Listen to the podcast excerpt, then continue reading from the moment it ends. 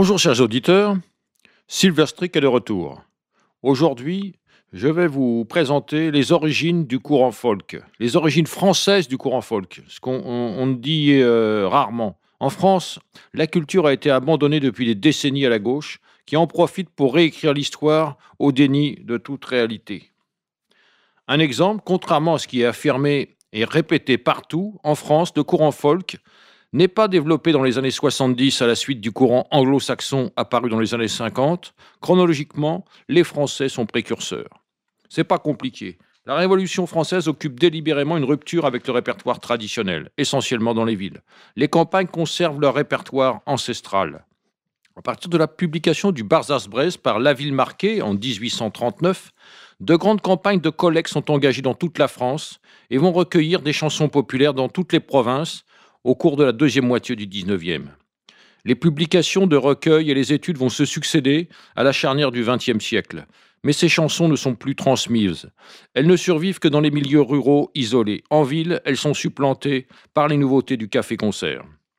À la fin du siècle, l'enseignement du chant est bien inscrit au programme du certificat d'études, mais la mode est surtout aux chansons patriotiques.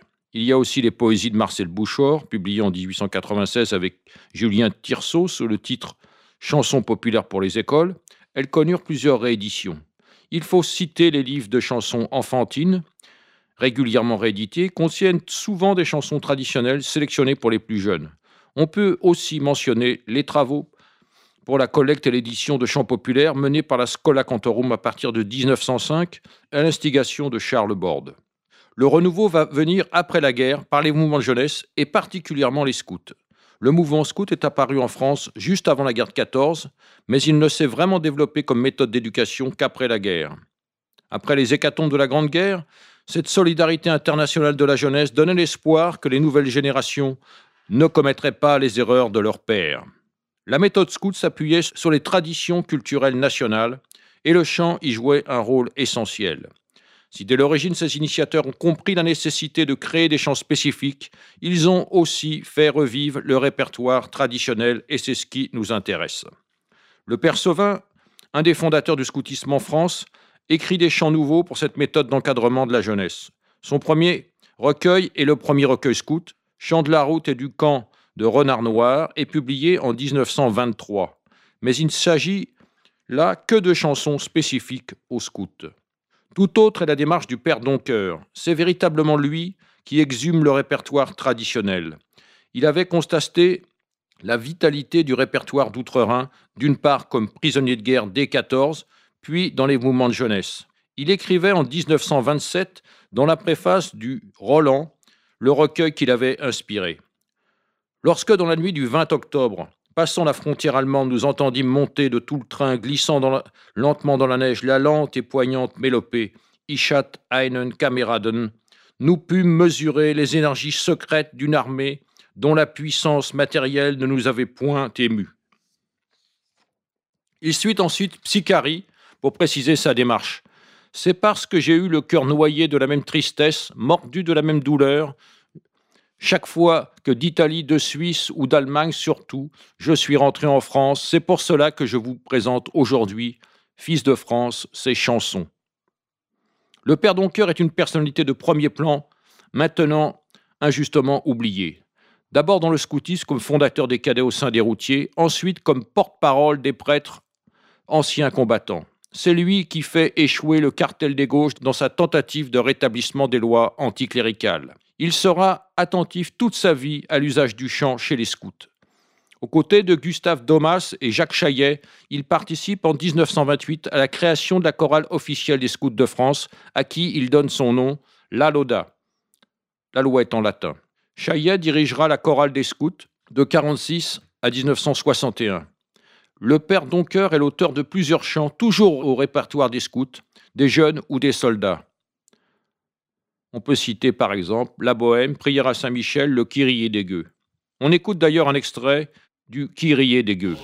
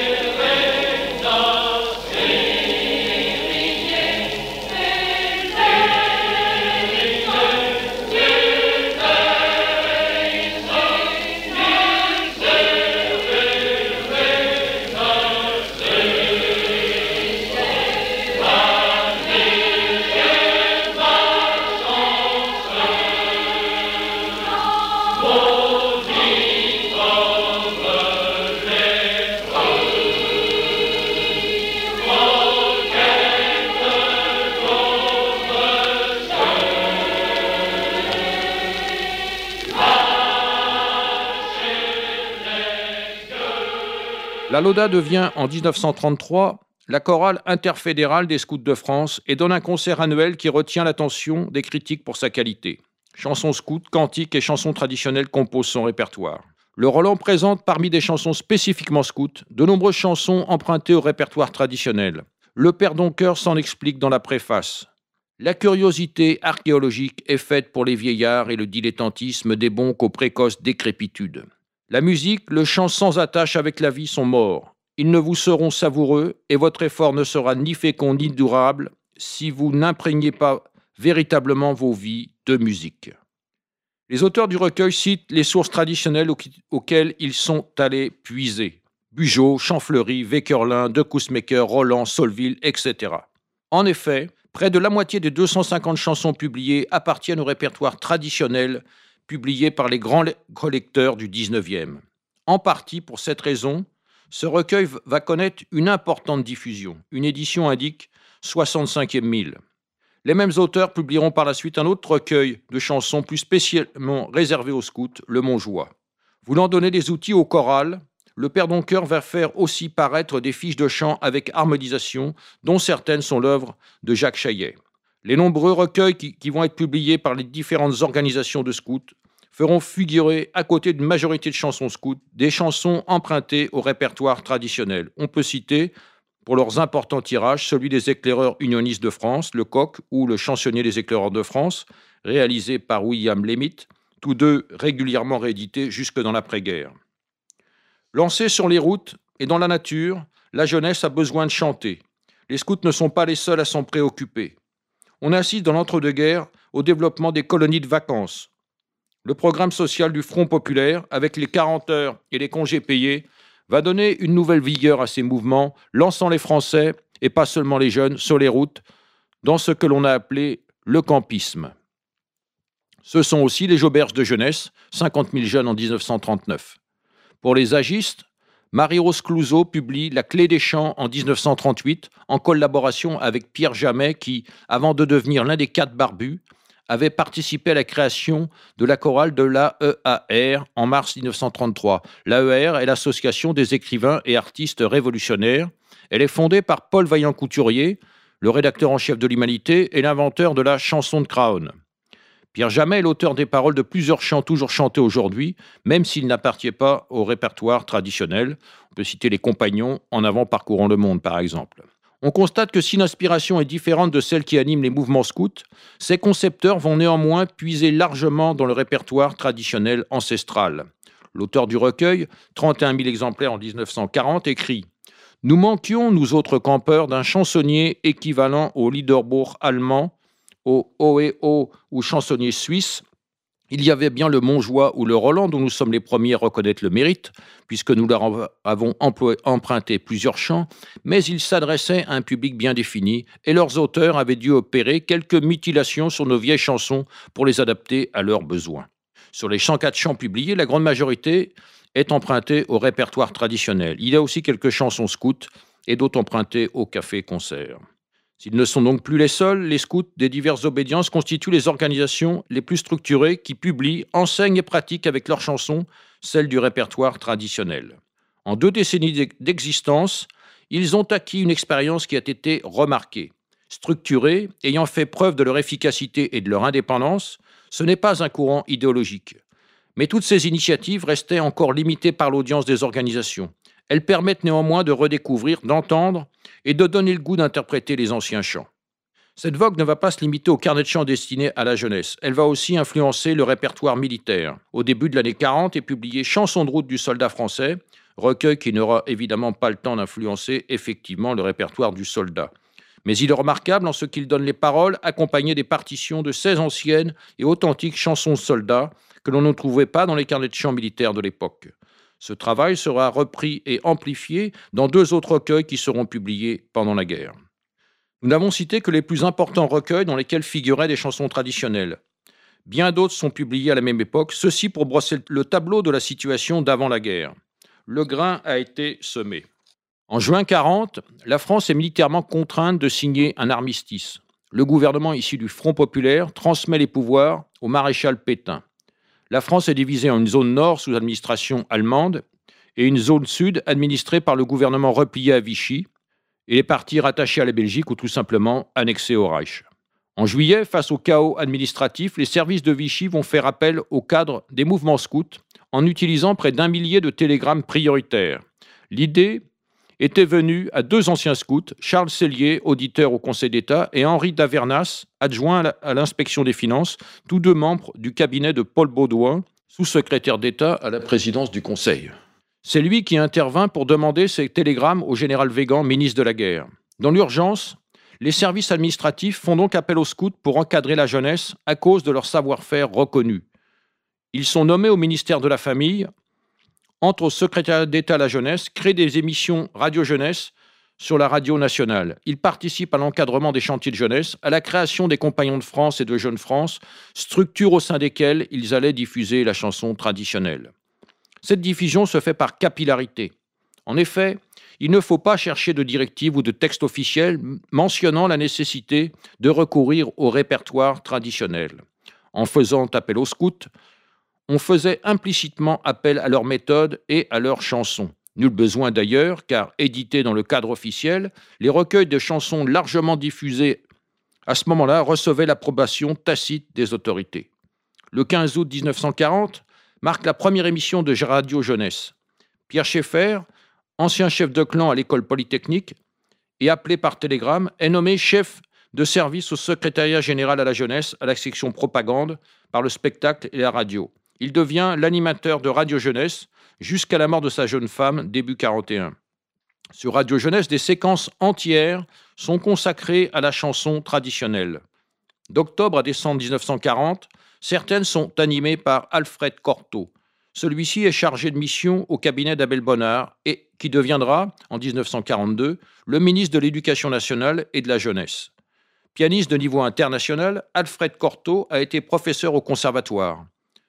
Et la déclaration de guerre, il se met au service des beaux-arts pour apporter aux soldats distraction et réconfort. Après la défaite, il se maintient aux beaux-arts pour devenir le principal conseiller musical du gouvernement de Vichy.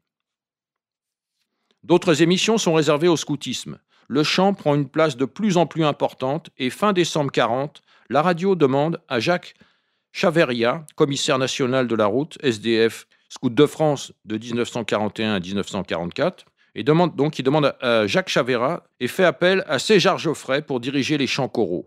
César Geoffrey a été l'élève de Florent Schmitt au Conservatoire de musique de Lyon. Il avait déjà une expérience du chant choral. En cinq mois, après avoir constitué une chorale de 25 routiers et cheftaines, il enseigne cinq chants sur ses propres harmonisations, dont au moins un d'origine traditionnelle, J'ai mon cœur à mon aise. On écoute ce, chant qui a pour titre plutôt, plutôt connu La Piémontaise dans un enregistrement de 1983, un enregistrement militaire. Ah oui, j'ai le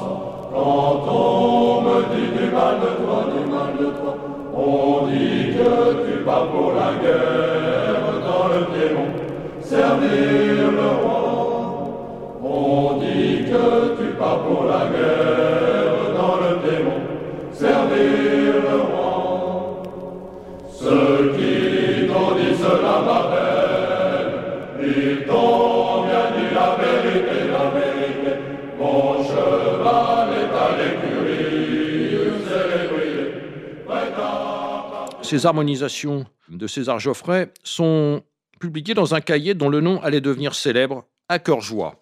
Dès le premier cahier, il explique sa vision de la situation. Le chant populaire en France, dont la forme chorale est une des expressions les plus élevées, ne connaît que des extrêmes.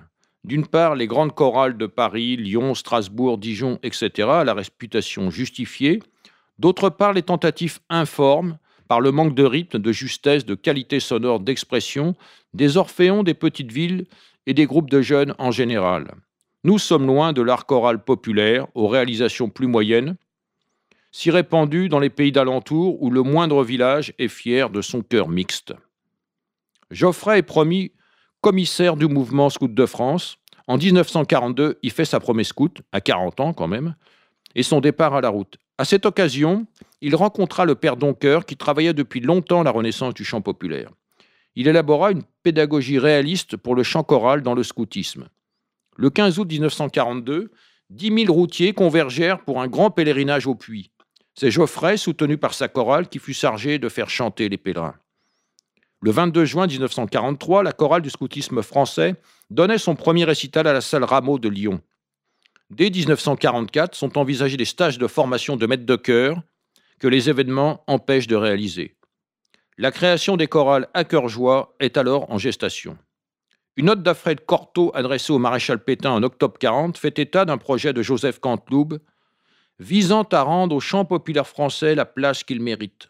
Aucune des considérations artistiques et nationales, dont la communication de Canteloube fait état, n'ont été négligées par le gouvernement ainsi qu'en témoigne et la constitution de chorale au sein de divers groupements de jeunesse et le recours aux sociétés musicales de l'ensemble du territoire pour l'inscription de ces chants en ordre d'urgence dans leur répertoire habituel.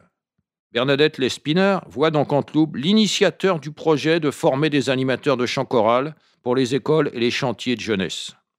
Elle souligne que, pour la troisième fois en France, les autres étant en 1792-1848, le chant choral devient une affaire d'État. Mais l'engagement d'un gouvernement pour la formation des jeunes par le chant choral est une nouveauté.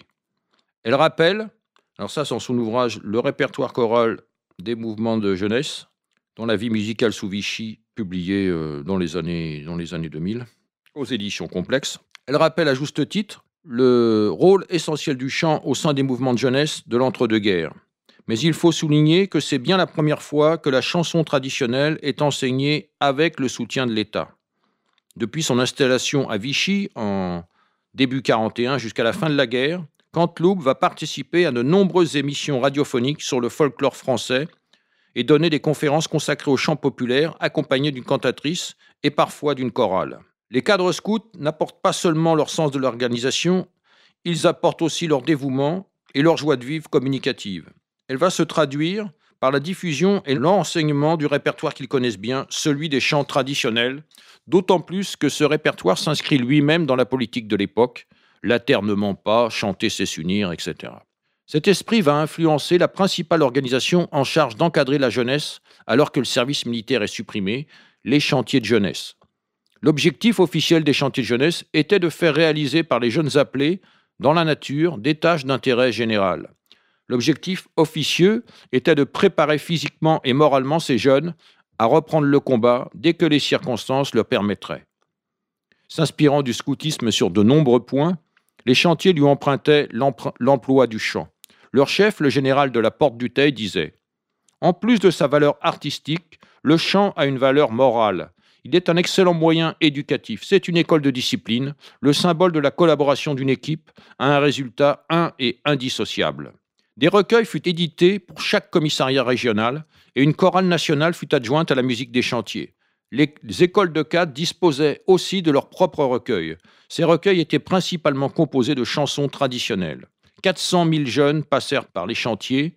C'est la première fois que ces vieilles chansons sont enseignées à une si grande échelle. Certains scouts réunis à Vichy se préoccupèrent des jeunes qui n'étaient pas dans les chantiers. En juillet 40, ils ont créé le mouvement des Compagnons de France. Il dépassait les 30 000 membres en 1943 et il est dissous au début de 1944 car de nombreuses sections avaient déjà basculé dans la résistance. Une de leurs plus belles réussites est la fondation de l'illustre théâtre. C'est aussi celle des Compagnons de la musique. Ce groupe de chanteurs continuera à se produire après la guerre en devenant les Compagnons de la chanson. Leur répertoire était essentiellement composé de chansons traditionnelles. Les Compagnons de France éditèrent leur propre recueil. Ils éditèrent aussi un recueil spécifique, Chansonnier des Compagnons, pour la savante minorité française qui peut lire la musique. Ce recueil, qui n'est pas un chansonnier, lui est destiné.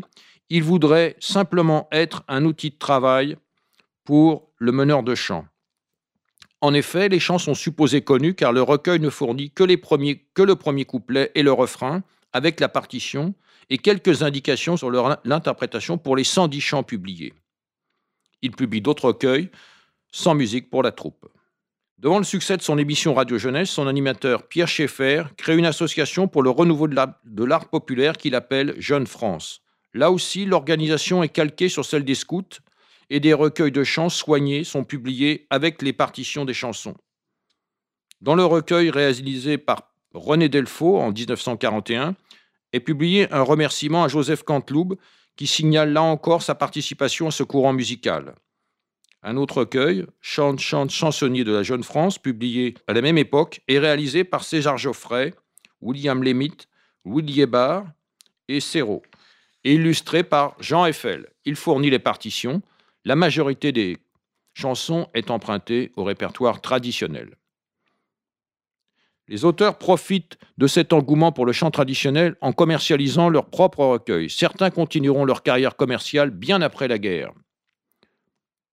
La première édition du recueil Jeunesse qui chante voit le jour en 1942. Une première partie était consacrée aux chansons des chansonniers de l'immédiate avant-guerre, mais la deuxième partie était réservée au répertoire populaire et scout. Paul Arma collabore à la version avec musique. Ce recueil connaîtra de nombreuses rééditions jusqu'en 1967.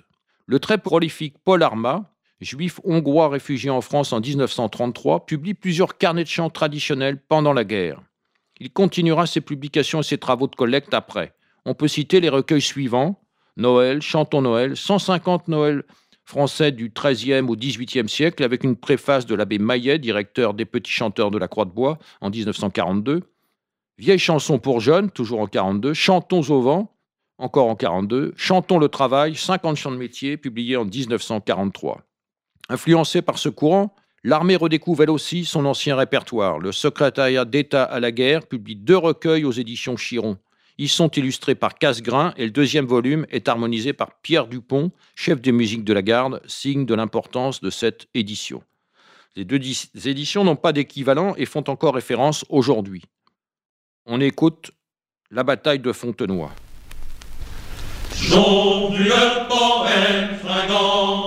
Fait par ce maître Voltaire. Quoi qu'il ait l'esprit piquant, est-ce que nous devons nous taire? Pour briller tout comme lui, je n'avons qu'à chanter oui. Je n'avons qu'à chanter oui. Aux plaines de Fontenoy, si t'avais vu ce monarque, son air respirant l'effroi semblait commander la barque. Les ennemis criaient tous, le bleu sauvons-nous, le bleu sauvons-nous. Le commandement se fait ainsi l'écho d'un constat précédemment établi, comme nous l'avons déjà vu par le père Doncoeur dans son Roland en 1927 et par Marie-Rose Clouseau dans La Clé des Champs en 1938. Trois constats identiques qui ont débouché chacun sur la publication de recueils de qualité, offrant des sélections de chants permettant de faire revivre le répertoire traditionnel français au sein de structures officielles à même d'assurer son apprentissage et sa diffusion. Il faut aussi citer les, auteurs de chansons dont les compositions ont été inspirées par ce courant. Certaines de leurs chansons sont si bien intégrées au répertoire que leurs interprètes actuels les assimilent à des chansons traditionnelles, parmi les plus célèbres qui vont profiter de cet engouement. On peut citer le compositeur William Lemit avec La main dans la main, Une fleur au chapeau. Il publiera encore dans les années 60. Francine Cocampo, auteur du célèbre euh, Automne, qu'on connaît sous le nom de Colchic dans les prés. Ou encore René Delfaux qui poursuivra sa carrière en composant des chants liturgiques dans l'esprit du Concile de Vatican II. Nous n'avons donné qu'un petit aperçu des recueils de chants publiés dans cette période. Il montre bien qu'avec la politique initiée par le gouvernement en juillet 40, le chant traditionnel retrouve sa place qu'il avait perdue au sein de la jeunesse. On aura bien compris qu'il ne s'agit pas de chants idéologiques puisqu'ils sont dans leur grande majorité puisés dans le répertoire traditionnel français. Alors que les mouvements politiques français et étrangers comme les régimes étrangers endoctrinent la jeunesse par des chants spécialement créés pour vanter leur programme, on peut constater que ce n'est pas le cas dans le cadre de la politique initiée dans ce domaine par le gouvernement de l'époque. D'ailleurs, le véritable chant national chez les jeunes, tout du moins celui qu'ils vont adopter et qui va devenir la référence de cette époque, est le vieux chalet. Il est publié pour la première fois en France dans le Roland. Il s'agit d'un chant d'origine suisse composé par l'abbé Beauvais en 1910. L'image du chalet abattu et reconstruit, plus beau qu'avant, s'adaptait parfaitement à tous les courants, y compris les plus extrêmes. Voici le vieux chalet.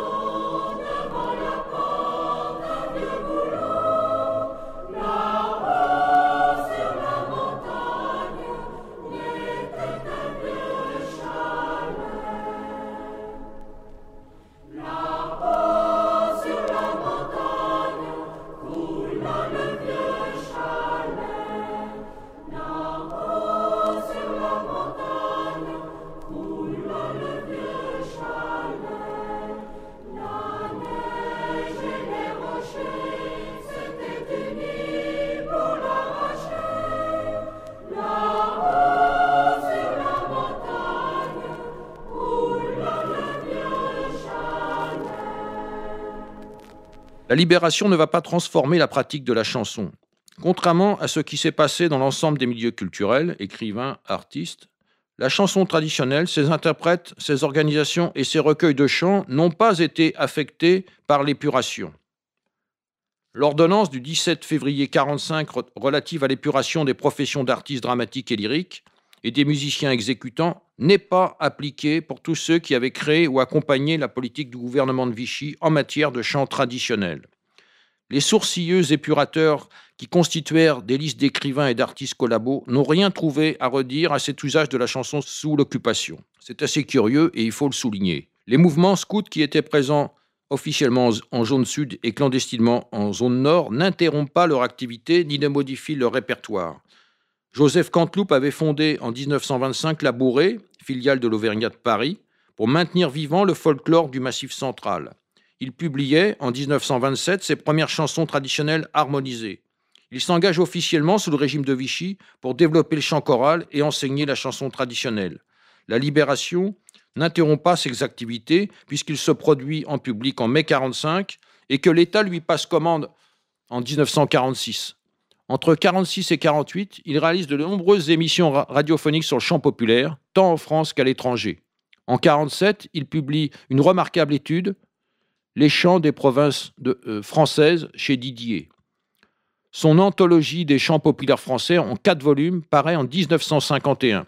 Avec plus de 1000 chansons regroupées par province et avec leur partition, c'est la tentative la plus aboutie à ce jour de publication du romancero français. Les chorales à cœur joie, dont la jeunesse se situe dans le recrutement de César Geoffrey par Radio Jeunesse, prennent leur essor dès le premier stage de formation des maîtres de chœur à Saint-Cloud en 1945. Le mouvement est officiellement créé en 1948, se démarquant du scoutisme pour constituer une fédération de chorales, atteindre une dimension européenne et un renom international. Elle continue aujourd'hui à promouvoir avec succès le chant choral. Pierre Schaeffer, fondateur de Radio Jeunesse et du mouvement Jeune France, travaille ensuite à Radio Paris. Il fonde en 1951 le groupe de recherche de musique concrète au sein de la RTF et dirige de 60 à 74 le service de recherche de la radio-télévision française. Paul Arma, à côté de sa carrière de pianiste, continue ses collectes et ses publications de recueils de chansons traditionnelles. Il va publier près de 30 recueils de chants traditionnels français et européens pendant et après la guerre. Chargé de mission par l'Université et la Phonothèque nationale, il enquête sur le folklore de France et il publie en 1946 Chantons les vieilles chansons d'Europe qui montre son intérêt pour la chanson traditionnelle et celui du public de l'époque. Ses recherches lui permirent d'être, de 1950 à 1974, producteur dans les radios françaises, belges, suisses et allemandes. Il fait paraître en 1951 un disque chez Folkways à New York, Folk Music of France, anthologie sonore du folklore musical de la France. Cet enregistrement montre l'intérêt porté très tôt par le public états-unien à la chanson traditionnelle française. C'était tout au début du, du, courant folk et ça montre bien le côté précurseur du courant français sur euh, celui initié par les anglo-saxons. La libération et l'épuration qui a suivi ne marquent pas de solution de continuité pour la chanson traditionnelle. La seule rupture notable est l'abandon du soutien gouvernemental en matière d'enseignement de ce répertoire auprès de la jeunesse. On en revient au mode de transmission d'avant la guerre par l'intermédiaire des organisations scouts et autres mouvements de jeunesse. Pour mémoire, il faut aussi signaler la mention de ces chansons dans le programme des cours de musique au sein de l'éducation nationale, mais son audience et son effet n'a jamais été suffisante pour avoir une influence significative. Par contre, il faut souligner que pour la première fois, ce répertoire traditionnel a été enseigné officiellement et efficacement pendant quelques années à toute une génération de jeunes. Il a réintégré ainsi une partie de la mémoire populaire. Cette diffusion du répertoire explique indubitablement le choix fait par certains chansonniers de l'après-guerre d'enregistrer des chansons traditionnelles. Cet intérêt des chansonniers pour le répertoire traditionnel est aussi un fait nouveau qui doit être noté car il va grandement contribuer à sa diffusion. Il profite de la commercialisation des nouveaux moyens de reproduction du son que constituent le 78 tours puis le micro-sillon. En voici un rapide inventaire. Commençons par les compagnons de la chanson qui sont issus d'un groupe vocal français né en 41 au sein des Compagnons de France. D'abord connus sous le nom des Compagnons de la musique, ils deviennent en février 46 les Compagnons de la chanson. Réduits à huit membres et gravent des chansons traditionnelles sur leur premier 78 tours chez Columbia. En 46, par exemple, la complainte du roi Renaud dans les prisons de Nantes, Margoton Vatalio, Le roi fait battre tambour, Périne était servante, etc. Autre groupe emblématique, les Quatre Barbus. Ils se constituent en 1936 sous le nom du Quatuor vocal des Compagnons de route et enregistrent leur premier disque en 1948. Le répertoire est éclectique, mais comprend un large éventail de chansons empruntées au répertoire traditionnel. Ils enregistrent, à partir de la fin des années 50, des chansons pour enfants sous le label Philips, collection qui sera rééditée tout au long des années 60 et qui contribuera à transmettre le répertoire traditionnel auprès des nouvelles générations. On les retrouve aussi sur le disque enregistré avec la chorale fédérale du coutisme français.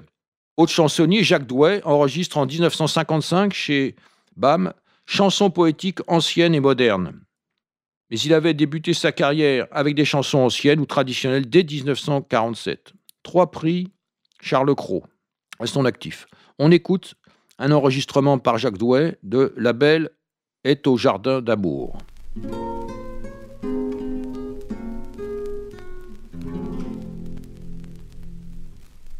La belle est au jardin d'amour, la belle est au jardin d'amour, voilà un mois ou six semaines. Son père la cherche partout et son ami est bien en peine. Berger, berger, n'as-tu pas vu? Berger, berger, n'as-tu pas vu?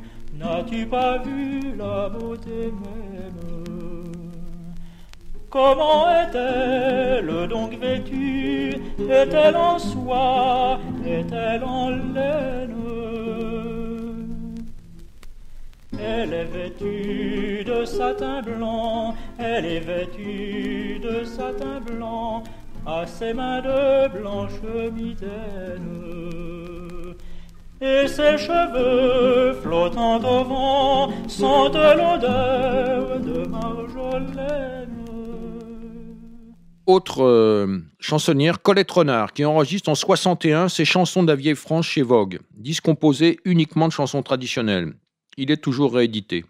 Yves Montand grave en 1955 chez Odéon ses chansons populaires de France. C'est sa seule incursion dans ce répertoire, mais il est le premier à opérer une sélection dans le répertoire traditionnel, suivant des critères politiques, ici l'antimilitarisme et la chanson sociale. La sélection de, ce, de ces titres avait été réalisée par des cadres du Parti communiste qui vont ainsi imposer durablement leur interprétation. Cet enregistrement est toujours édité aujourd'hui en CD. Marcel Mouloudji enregistre en 60, en 1960 Amour et Madame aussi, qui se veut une sélection de chansons sur le thème de l'amour où le répertoire traditionnel est largement représenté. Autre chansonnier, Serge Kerval, commence à enregistrer en 1962, mais c'est en 65 avec la collection de quatre vinyles consacrés aux chansons des pays de France chez BAM qu'il investit le répertoire traditionnel. Il enregistrera de nombreux autres disques sur ce thème, en privilégiant une interprétation avec un accompagnement acoustique. On écoute de Serge Kerval J'ai vu le loup.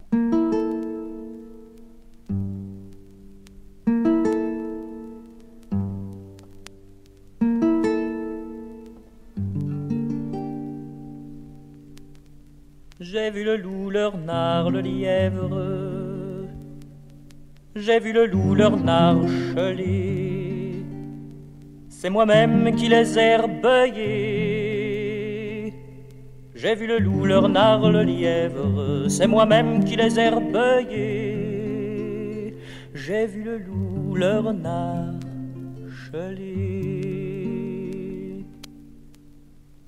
J'ai oui le loup leur narre le lièvre. J'ai oui le loup leur narre chanter c'est moi-même qui les ai rechignés. J'ai oui le loup, leur nard, le lièvre, c'est moi-même qui les ai rechignés. J'ai oui le loup, leur nard, chanter. J'ai vu le loup, leur nard, le lièvre, j'ai vu le loup, leur nard danser. C'est moi-même qui les ai revirés. J'ai vu le loup, leur nard, le lièvre, c'est moi-même qui les ai revirés. Miséréré.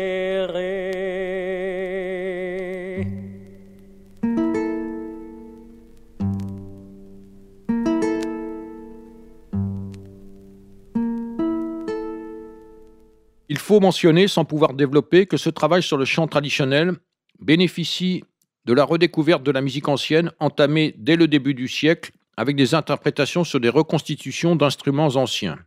Jacques Chaillet, dont nous avons relaté les contributions en faveur de la chanson, participe à ce courant, notamment en publiant dans les années 40 une série d'ouvrages sur le répertoire vocal profane du Moyen Âge.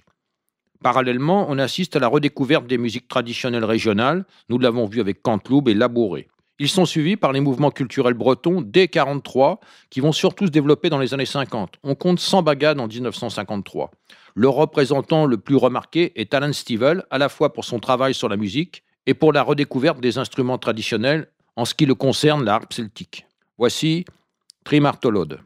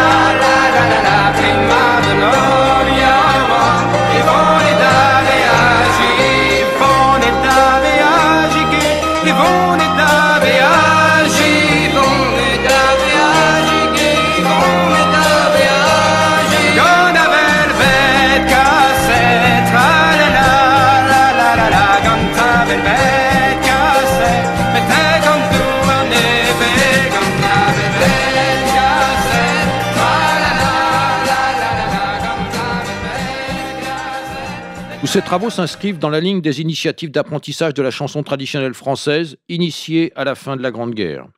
Ils doivent être distingués du courant folk états-unien dont on peut observer des éléments précurseurs aussi bien dans le répertoire scout, Red River Valley y est introduit dans les années 50, à la fin des années 50, qu'avec le chansonnier comme Hugo Frey. Celui-ci sera d'ailleurs le premier artiste français à reprendre des chansons de Bob Dylan dès 1965. Mais ce style ne connaîtra le succès qu'avec le développement du courant politique contestataire qui s'appuyait sur le courant folk états-unien. L'American Center du boulevard Raspail à Paris, dont la scène est animée par Lionel Rochement, est le moteur de cette contre-culture qui rayonne ensuite dans les provinces. On a tout simplement affaire à un courant politique qui, par souci d'efficacité, se greffe sur un courant musical préexistant et aux diverses ramifications. La chanson traditionnelle, après avoir été utilisée par l'État, est mise au service de ses adversaires.